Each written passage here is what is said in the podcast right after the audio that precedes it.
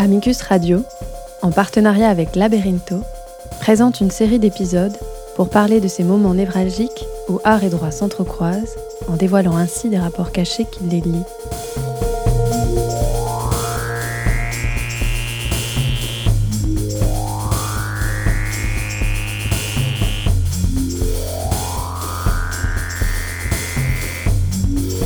Ce que le droit nous apprend de l'art, ce que l'art nous apprend du droit, et ses rapports de pouvoir voilés et implicites.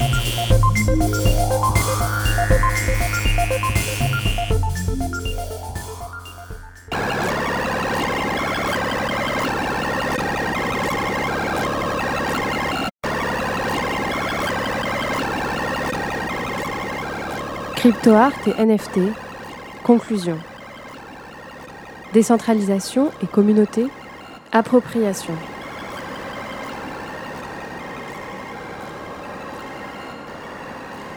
L'heure de fin a sonné. Fini les tribunaux, les juges, les notaires. Ou bien, la bulle financière de la crypto-économie va-t-elle exploser et cette mascarade arrivera-t-elle à sa fin? Probablement ni l'un ni l'autre, mais une intrication progressive de ces éléments, mélangés à d'autres imprévisibles. Oui, le monde est en changement, mais ni les NFT, ni les cryptoactifs ni la blockchain vont produire une révolution soudaine, intempestive, brutale. De même, la blockchain ne disparaîtra pas en quelques jours après une chute vertigineuse du cours du Bitcoin.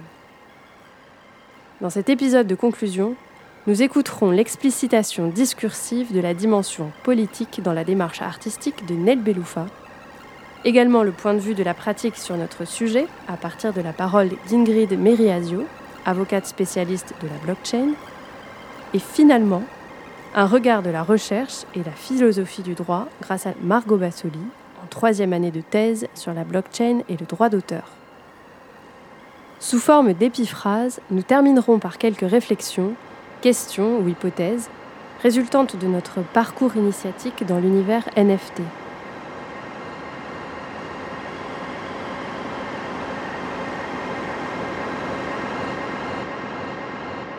Dans l'épisode précédent, nous avons négligé de survoler le parcours artistique de Nel Beloufa en assumant que sa notoriété ferait le travail à notre place.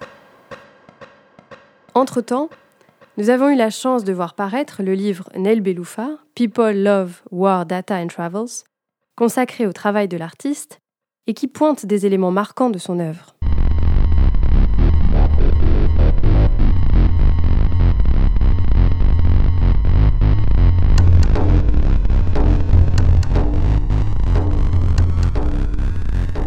Né en 1985 à Paris, de parents algériens, ses études aux beaux-arts et aux arts décoratifs de Paris, ainsi qu'au California Institute of the Arts et à la Cooper Union de New York, lui font un long périple formatif qu'il conclut à Frénois, école avec un fort ancrage dans l'audiovisuel, support central de la démarche de son père, le cinéaste Farouk Beloufa.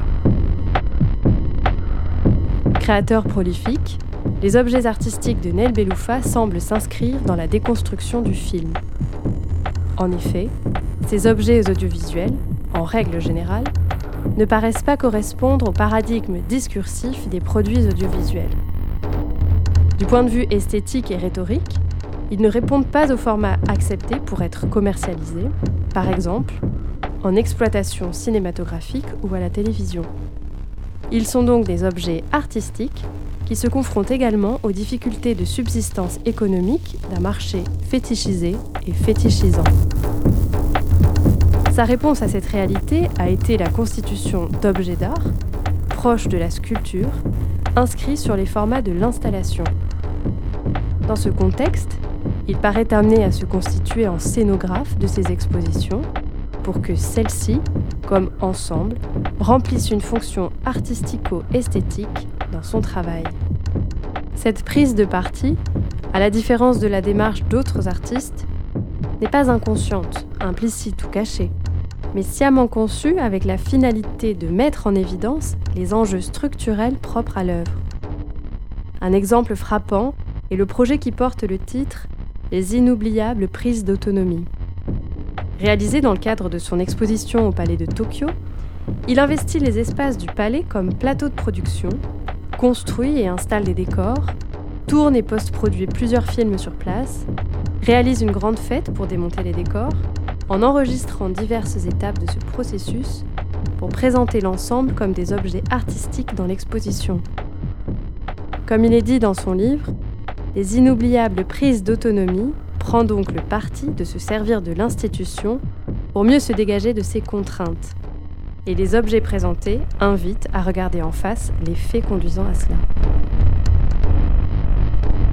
Sur cette question de l'objet, l'analyse de l'exposition, les manques contenus, permet de mieux visualiser leur rôle. Comment s'opposer à la saturation esthétique? Comment dévoiler le message déposé dans une œuvre quand toute création risque de se noyer au milieu d'autant de productions catégorisées de sublimes?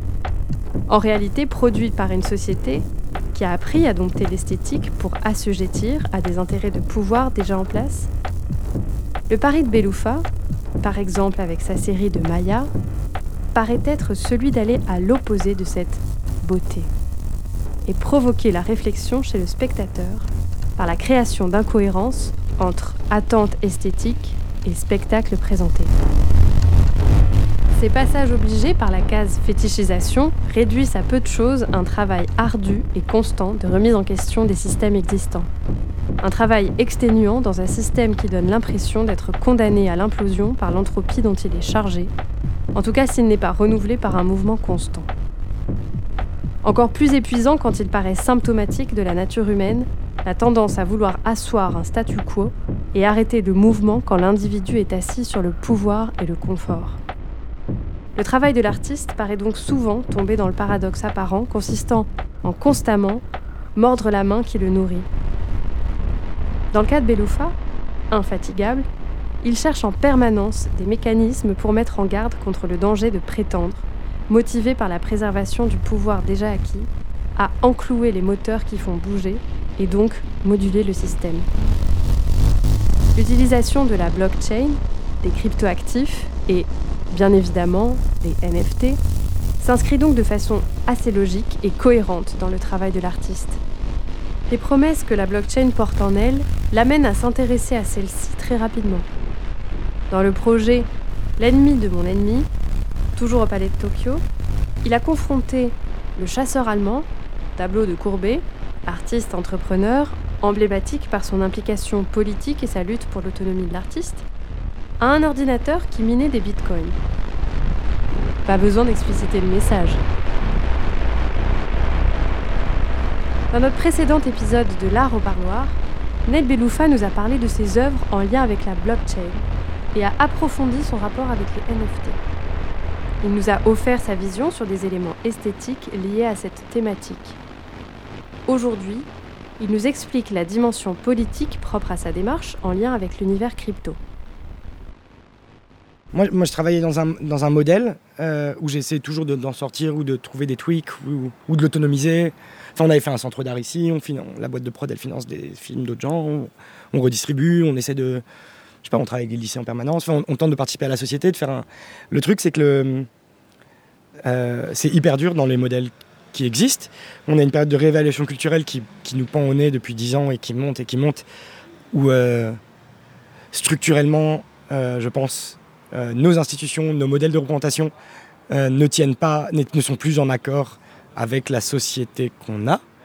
Euh, du coup, on se retrouve à avoir des espaces de lutte symbolique, discursif, qui débattent de leur fonction en permanence, mais parce qu'ils sont dysfonctionnels aussi, quoi. Donc euh, là, il y a un truc où il y a un système qui est pas existant, où comme c'est décentralisé, euh, tu peux produire n'importe quel système, ce qui est un truc de malade, quoi. Enfin, c'est une ouverture de fou. Euh, ce qui est intéressant, c'est que euh, si on compare une galerie à une plateforme, parce que c'est un peu ça les échelles en termes de chiffre d'affaires, une grosse galerie, c'est une grosse plateforme euh, NFT. une grosse galerie, je pense euh, distribue de l'argent à euh, 20 artistes et un staff de, je sais pas, 80 personnes ou je sais pas quoi. Euh, et principalement à de l'immobilier, des foires qui sont des groupes événementiels. Enfin, là, tu as un truc où en fait, cette structure file des sous à 300 000 artistes ou artistes potentiels euh, qui peuvent habiter dans la Creuse et pas dans le centre-ville, et qui sont pas obligés d'avoir fait la formation et qui peuvent être anonymes, donc dont l'identité ne participe pas. Donc il y, a une espèce de vertu technique qui est une réponse, euh, qui est vraiment une réponse tactique aux questions que les gens posent aux institutions euh, en ce moment. Enfin, je veux dire, que ce soit au Festival de Cannes ou dans un musée, c'est les questions qui sont demandées aux auteurs et pas aux structures ou aux structures en permanence où on demande cette réponse, ce sujet. Là, il y a un truc qui potentiellement euh, peut structurer ça. C'est, ce, qui est intéressant, c'est que le. Enfin, moi, moi c'est ça qui m'intéresse, c'est politique, quoi. Politiquement, il y a le, un chanteur, un musicien. Euh, avant, il pouvait vivre dans son village, faire les tours des, restaurants et vivre, puis monter jusqu'à la capitale, il vendait des CD, et il, enfin, il y avait un truc comme ça, quoi. c'était un peu, quand c'était un peu décentralisé. Maintenant, c'est centralisé, donc en fait, il doit aller sur Spotify sur Spotify, il, touche 0,001 centime par écoute. Donc il, doit avoir, pour se faire 2000 balles, il doit avoir 200 millions d'écoutes. C'est deux pays, enfin deux gros pays. Donc forcément, il va produire en flux beaucoup. Les algorithmes euh, YouTube ou les trucs, ils tankent. Ils font chuter les. Si on produit bien. Donc si on produit lentement, ils font chuter le visionnage. Parce qu'ils ont besoin que les gens restent longtemps. Donc tactiquement, ces trucs-là ont besoin qu'on fasse du flux débile pour gagner 0 centime. Euh, là, il y a un endroit où, en fait, comme tout le monde a conscience que Van Gogh, ça coûte cher à, long terme si c'est tracé, y a espèce d'illusion ou ce malentendu qu'on peut appliquer à n'importe qui en disant bon, bah, tu peux investir sur ma pratique, ce sera traqué sur quatre générations. Et, euh, du coup, un musicien peut se mettre à vendre son CD à 300 balles ou à 1000 balles à 20 personnes qui aiment ce qu'il fait. Quoi. Et cette mécanique de légitimisation euh, d'autonomie, moi je vois pas en quoi elle peut ne pas être vertueuse euh, pour la production culturelle un peu diverse quoi. Et surtout pour ne pas avoir besoin de tout centraliser dans une personne, d'être Elon Musk, d'avoir 200 millions de personnes qui nous suivent, dire une connerie. Enfin, moi je pense que c'est vraiment un des, des, outils euh, de réponse. Et après, il y, y, y, a les systèmes de gouvernance décentralisée, euh, de DAO, qui sont quand même qui ont été les événements politiques mondiaux les plus impressionnants cette année. En gros, les DAO, c'est les Decentralized Autonomous Organization, euh, qui passent souvent par des Discord ou des trucs. Et il y en a beaucoup, c'est même des, gosses, quoi, euh, qui jouent aux jeux vidéo, qui créent un système politique sur un chat. Euh, et avec une, gouvernance qui est rotative et ils créent le système de gouvernance eux-mêmes. Donc ils peuvent passer par du vote, mais là ils, réfléchissent à comment le vote n'est pas influencé par la taille du compte Twitter ou du réseau social pour ne pas avoir le celebrity contest. Mais en fait ça c'est une critique de la mécanique politique et des démocraties de marché. quoi. Et ils cherchent un truc, il y a le quadratic voting. Ils inventent des systèmes pour rétablir des votes. Ils font des votes euh, à la proportionnelle déjà, euh, pour voter sur des, décisions techniques plutôt que sur une personne qui les prendrait. Et ils cherchent des systèmes de gouvernance décentralisés en, en, en devant des espèces de fonds d'investissement. Donc il y avait une communauté française, par exemple, de collectionneurs NFT, qui avait fait un revenu universel pour les gens qui produisaient de la culture NFT. Je, veux dire, mais c'est un truc de malade mental. Enfin, que des gens de, de, de, partout se mettent à penser ces choses-là, quoi. Il euh, y, a Friends with Benefits qui est la plus grosse, qui commence à euh, financer des, événements publics comme un. C'est un peu de la philanthropie médiévale, mais en fait, on a déjà ça, quoi. Sauf que là, il y a un truc où on a le droit de créer des systèmes et d'essayer des choses. Donc, il y, a potentiellement un, truc où il y aura des nouvelles oligarchies euh, dominantes. Euh, mais c'est des oligarchies pas stables. Parce que la crypto, ce qui est marrant par rapport à une oligarchie euh, d'immobilier, c'est que celle qui tient pendant 12 siècles et qui a sa propriété qui est maintenue, maintenue, maintenue, celle-ci, elle, se crée en une génération, elle disparaît celle d'après. Donc c'est pas non plus inintéressant d'avoir une instabilité pour tout le monde, quoi. Et euh, enfin, avec toute la violence que ça, que a de décentralisation, quoi, d'être quelque chose qui, menace une banque centrale quelque chose qui menace un État presque. En même temps, c'est pas, c'est les États qui ont décidé de ne plus garder leur rôle régalien, quoi. Donc, dans une société qui décide qu'il n'y ait, plus de différence entre moi et ma plateforme, enfin, qu'il n'y ait plus de, structure intermédiaire qui pilote le truc, qui veut plus que, qui petit à petit euh, détruit l'éducation nationale, qui petit à petit détruit. Ben, en fait, il faut se regrouper en, micro-gouvernance, avoir des fonds, des avocats, euh, construire un truc. Enfin, moi, je vois vraiment ça comme la porte de sortie technique. une porte de sortie technique à des problèmes liés à de nouvelles formes de création, qui impliquent de nouvelles formes d'exister, d'habiter le monde, et de confronter les structures déjà en place et qui résistent au flux constant de l'existence. Nous avons trouvé beaucoup d'autres positionnements de caractère politique vis-à-vis du phénomène des NFT. La plupart des arguments des acteurs eux-mêmes allaient dans le sens de celui de Neil Beloufa. Par exemple, Meta Kovan, l'acheteur de Beeple, affirme que l'acquisition de cette œuvre est représentative de la libération des contraintes géographiques liées au centre de pouvoir, c'est-à-dire qu'en concret, la cryptoéconomie ouvre la possibilité à un individu comme lui de se faire une fortune considérable lui permettant de payer le troisième prix le plus élevé pour un artiste vivant, sans avoir besoin d'habiter New York ou même une autre ville des États-Unis, ni Berlin, Londres ou Paris, mais en habitant et en travaillant dans un pays comme le Pakistan. Nel Beloufa nous parle de décentralisation et de construction de micro-gouvernance. Quelle pourrait être la vision du droit en face de cette perspective?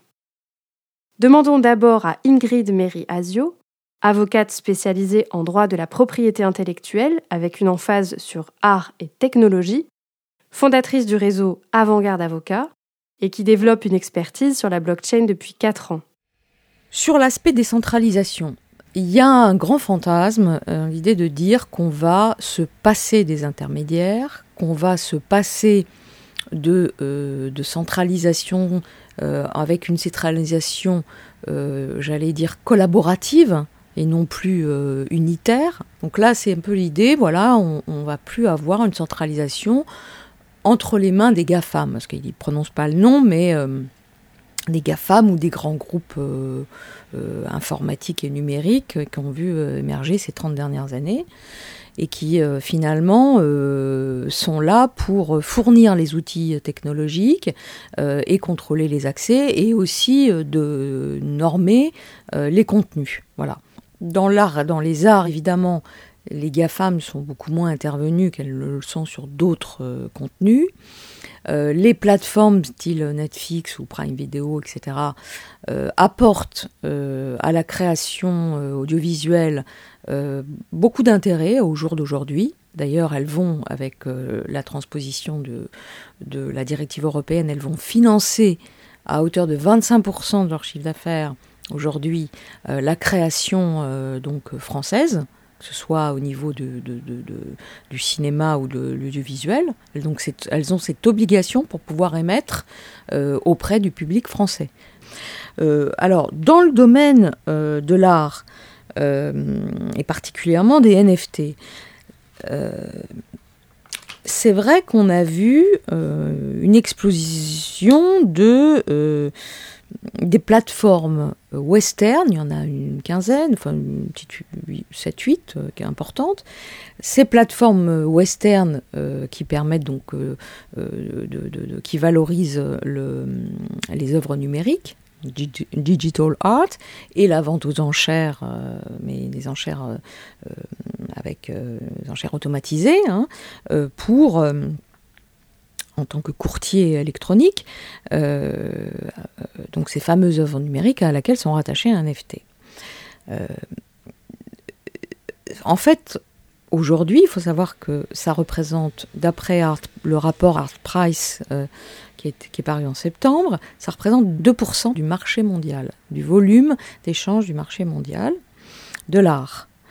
Et euh, Sotheby's, par exemple, vient d'annoncer la création euh, d'une plateforme dédiée aux NFT qui vendra, alors dit-elle, des images, donc c'est peut-être les, œuvres digitales, des vidéos, donc c'est des œuvres audiovisuelles, des tweets. On a vu qu'il y a eu le tweet euh, de Dorsey qui avait été, enfin le premier tweet de Dorsey qui avait été vendu en NFT, euh, des programmes informatiques et le marché des collectibles, les CryptoPunks, euh, les CryptoKitties, ça c'est les premiers. Euh, aujourd'hui, les, singes qui s'ennuient, hein, Board Ape. Donc euh, ça c'est encore autre chose à côté des démarches artistiques telles que le font Neil Boulefa, c'est le domaine de la carte Panini avec les, sportifs qui rejoignent. Ça c'est ce qu'on appelle le domaine du collectibles. L'objet de collection en, français. Et ce domaine-là, c'est voilà, ça tout se développe en même temps en fait. Hein. Maître Asio, quelles actions voyez-vous mener sur le terrain juridique concernant la blockchain? Nous, juristes, on est une poignée à réfléchir, à mettre en place une structuration juridique qui aujourd'hui est une vraie ingénierie. La seule euh, loi qui s'est emparée de la blockchain aujourd'hui, c'est euh, la loi Pacte pour les, ce qu'on a appelé les ICO, c'est-à-dire les, levées de fonds en, crypto-monnaie, et aujourd'hui pour une discussion pour la loi de finances 2022 sur euh, la, taxation des plus-values liées à la DeFi, justement. voire à la vente de NFT.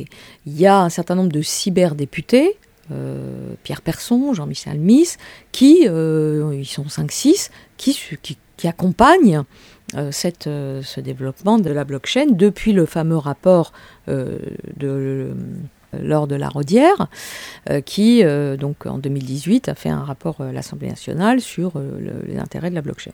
Donc de, ces quatre ans-là équivalent à 50-60 ans d'accélération euh, à la fois technologique, à la fois, euh, euh, j'allais dire économique, avec un peu un Far West juridique, en tout cas beaucoup de zones grises juridiques, et pas du tout une législation qui est, qui est très très lente, et la mise en route des institutions qui est très très lente aussi sauf la communauté, enfin l'Europe, qui est d'accord pour investir dans la recherche et le développement. Il y a quand même des professionnels, euh, et, M. Boulafin en, est un, qui se structurent, euh, qui structurent leur activité et qui donnent des informations. On fait beaucoup, nous, y compris nous les avocats, dans ce milieu, on fait beaucoup de ce qu'on appelle d'évangélisation, c'est-à-dire on essaie de démystifier euh, et de d'expliquer et de faire avancer euh, cette technologie euh, au service, alors pour moi des industries créatives et culturelles, pour d'autres d'autres fonctions. Les deux séminaires réalisés par l'Institut Art et Droit en juin et octobre 2021 confirment l'intérêt croissant pour ce phénomène dans l'univers juridique. Pour avoir une perspective plus théorique, nous avons demandé à Margot Bassoli, en troisième année de doctorat en droit privé, qui réalise une thèse sur la blockchain et le droit d'auteur, de, à partir de sa position de jeune chercheuse, nous dire quelle évolution pouvons-nous attendre dans le terrain juridique en prenant compte l'histoire et la formation du droit d'auteur et la façon dans laquelle celui-ci s'est confronté aux changements technologiques. Moi, ce que je vois, c'est que euh, le droit d'auteur, euh, c'est un empilement de différentes législations euh, qui sont venues toutes se superposer les unes aux autres, sont venues affiner euh, le droit positif pour l'adapter en réalité à, de nouveaux objets.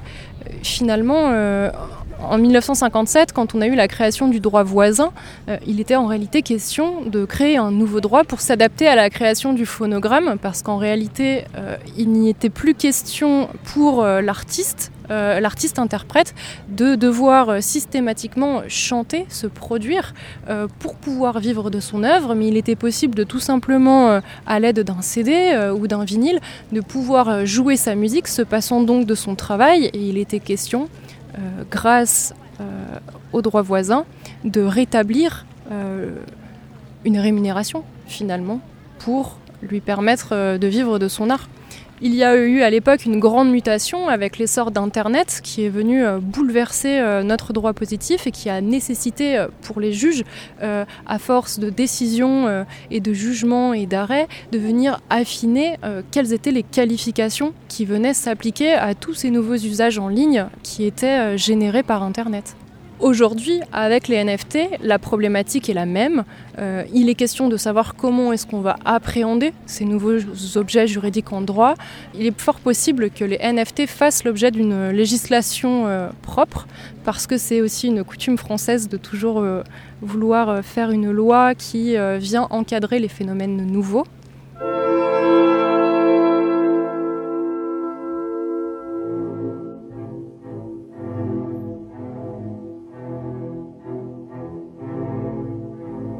Ce phénomène nous confronte au caractère éminemment idéologique du marché de l'art et par cette voie du marché tout court. Mais il nous confronte aussi au contenu politique de toute manifestation esthétique. Ces liens entre création artistique, marché et création politique ont souvent été mis en évidence dans les analyses de l'œuvre et la vie d'artistes emblématiques comme Beethoven et Courbet. Ces liens amènent souvent à la confrontation des artistes au modèle économique dominant, avec l'intention de construire ou d'élargir les espaces de liberté, et ils sont déterminants du contenu esthétique des œuvres.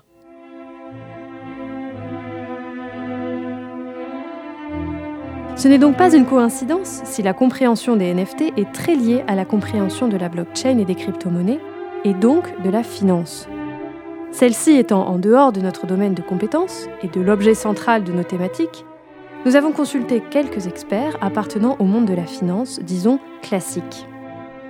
De la lecture de leurs réactions, nous interprétons une certaine méfiance envers un système sans autorité centrale derrière pour rendre compte des enjeux économiques mis en place.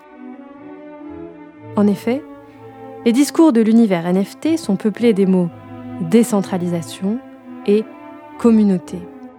Également l'idée de la suppression d'intermédiaires. Crainte et enthousiasme vont donc dans le même sens, et les uns autant que les autres pensent défendre ce qui est le meilleur pour la société et l'individu.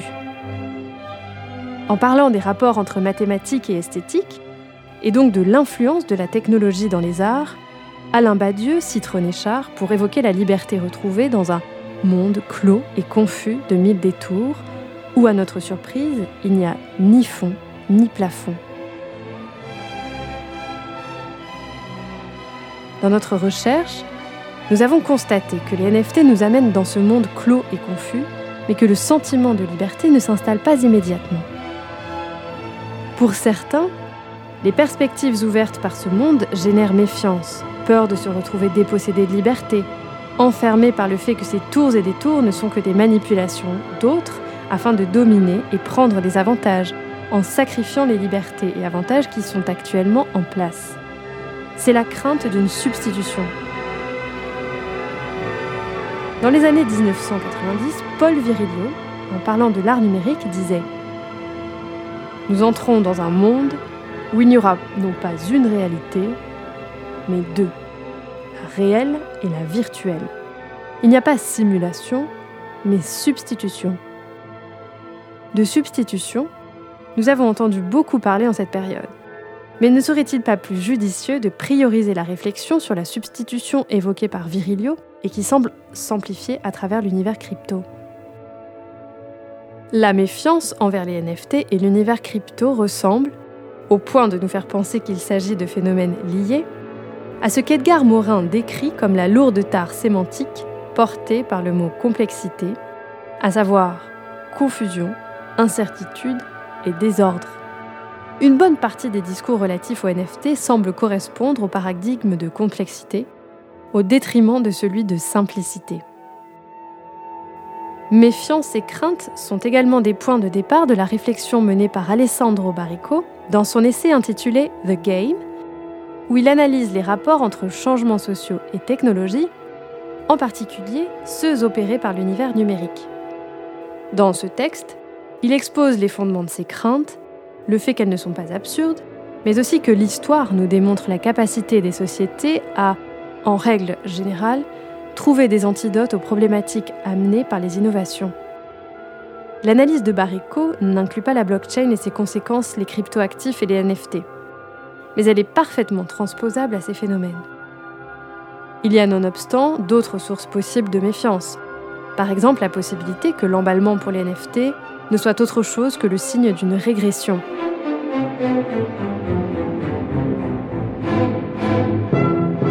Cette régression dont parle Edgar Morin est représentative de l'idéologie informationnelle, régression qui réifie l'information, la substantialise en fait une entité de même nature que la matière et l'énergie, en somme, fait régresser le concept sur les positions qu'il a pour fonction de dépasser.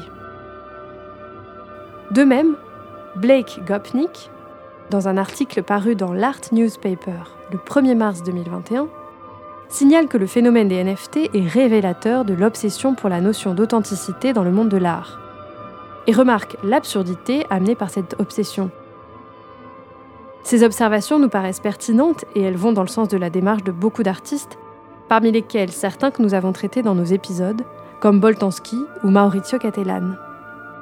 Nonobstant, il nous paraît que Gopnik se méprend aux acquéreurs des NFT, en affirmant que ceux-ci ne réalisent pas qu'ils sont en train d'obtenir un vide artistique. Tout d'abord, Gopnik citait l'exposition de Klein, Le vide, pour comparer la démarche de Klein à celle du marché des NFT. En effet, tel que Gopnik le signale, les acquéreurs du certificat émis par Klein ne pouvaient pas ignorer qu'ils achetaient le vide. Mais dans nos recherches, nous avons aussi constaté que beaucoup d'acquéreurs des NFT étaient bien conscients de l'immatérialité de leur acquisition. Nous l'avons vu avec Metakovan qui, au-delà du fait que, très personnellement, son jugement esthétique nous paraisse chétif, nous avons pu entrevoir dans ses déclarations publiques des intentions esthétiques en plus de financières et politiques, et ces intentions nous semblent sincères et conscientes du niveau de l'immatérialité de ce marché.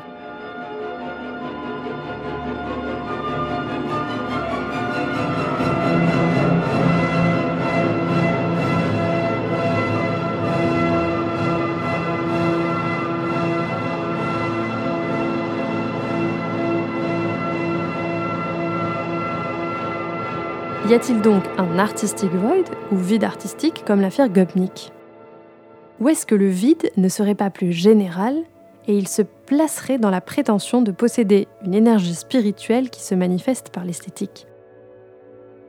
Ne devrions-nous pas plutôt parler de market void avant de parler d'artistic void?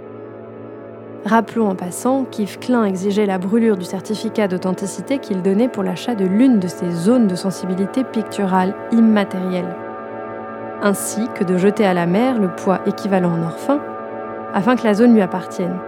Sinon, l'acheteur resterait un simple possesseur de l'œuvre. Gupnik n'a pas été le seul à manifester une gêne face au phénomène des NFT, et nous l'avons senti souvent chez les personnes d'horizons variés. Nous-mêmes avons été amenés, dans le cadre de nos recherches, à nous placer dans les positions qui nous ont conduits à ressentir cette gêne. Et si celle-ci était produite plus par un rejet inconscient au réflexe de réification obsessionnelle des créations de l'esprit, plutôt que par le fait de dépenser des sommes considérables d'argent pour des choses sans matérialité, vides. Dans nos recherches sur l'art, nous avons constaté un rapport conflictuel entre contemplation esthétique et objet. Une remise en question comptant de la valeur de l'objet est très présente dans l'art contemporain, par exemple dans le travail et dans le discours de Christian Boltanski. Nous avons observé nonobstant que l'objet permet une approche qui rend possible la transmission d'éléments qui, si on ne peut pas dire garantissent, au moins offrent l'espoir d'une appréhension plus élargie de l'objet de contemplation, permettant ainsi une meilleure compréhension de certains aspects de la réalité historique. Un peu de la même façon que l'objet archéologique va permettre, grâce à des capacités particulières de l'individu ou à l'avancée technique, de faire des découvertes inscrites dans l'objet qui n'étaient pas perceptibles au moment de la constitution de celui-ci. Ainsi, par exemple, dans une copie entre guillemets parfaite du tableau Portrait d'une dame de Klimt, en 1966, Claudia Maga n'aurait pas pu confirmer l'analyse qui l'a conduit à affirmer que le tableau de 1917 avait été peint par Klimt sur un autre réalisé avant 1912. Elle a ainsi résolu la supposée disparition du tableau de Klimt grâce aux analyses au rayon X réalisées sur le tableau authentique. En plus de résoudre ce mystère, sa démarche a permis de déceler des éléments qui enrichissent notre compréhension du processus de création de l'artiste autrichien, qui permettent d'élargir notre interprétation du message véhiculé par son œuvre et par la même voie ouvrir la possibilité d'expandre ces effets esthétiques sur nous.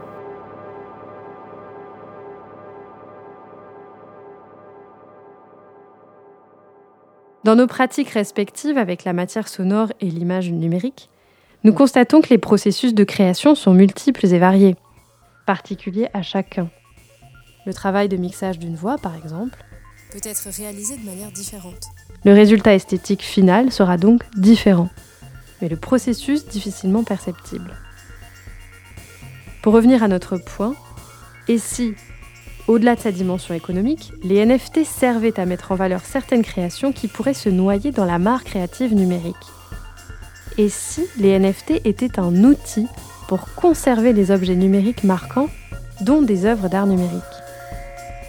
Dans notre épisode 3 sur Christo et Jeanne-Claude et l'emballement du Pont Neuf, nous avons vu l'importance que donnaient les deux artistes au mode d'archivage propre à chaque période.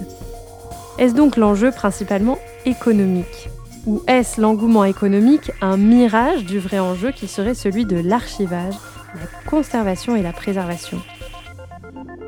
En tout cas, du point de vue du droit, nous constatons aujourd'hui que c'est d'abord par la fiscalité que l'État s'intéresse aux NFT et que la législation est en train de bouger.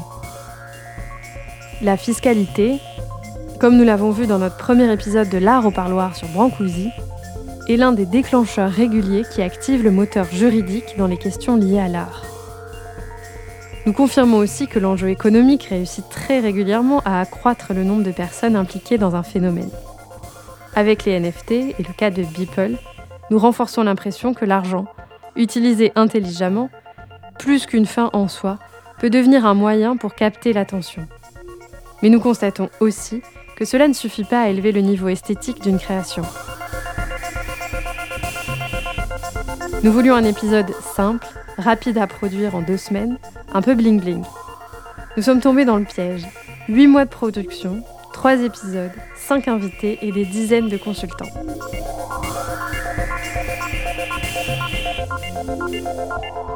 Merci à Nel Beloufa, Ingrid Meriasio et Margot Bassoli pour leur disponibilité et leur expertise. Vous retrouverez toutes nos informations sur www.radio.amicus-curiae.net à la page de l'émission La Reparloir. Merci beaucoup et à bientôt.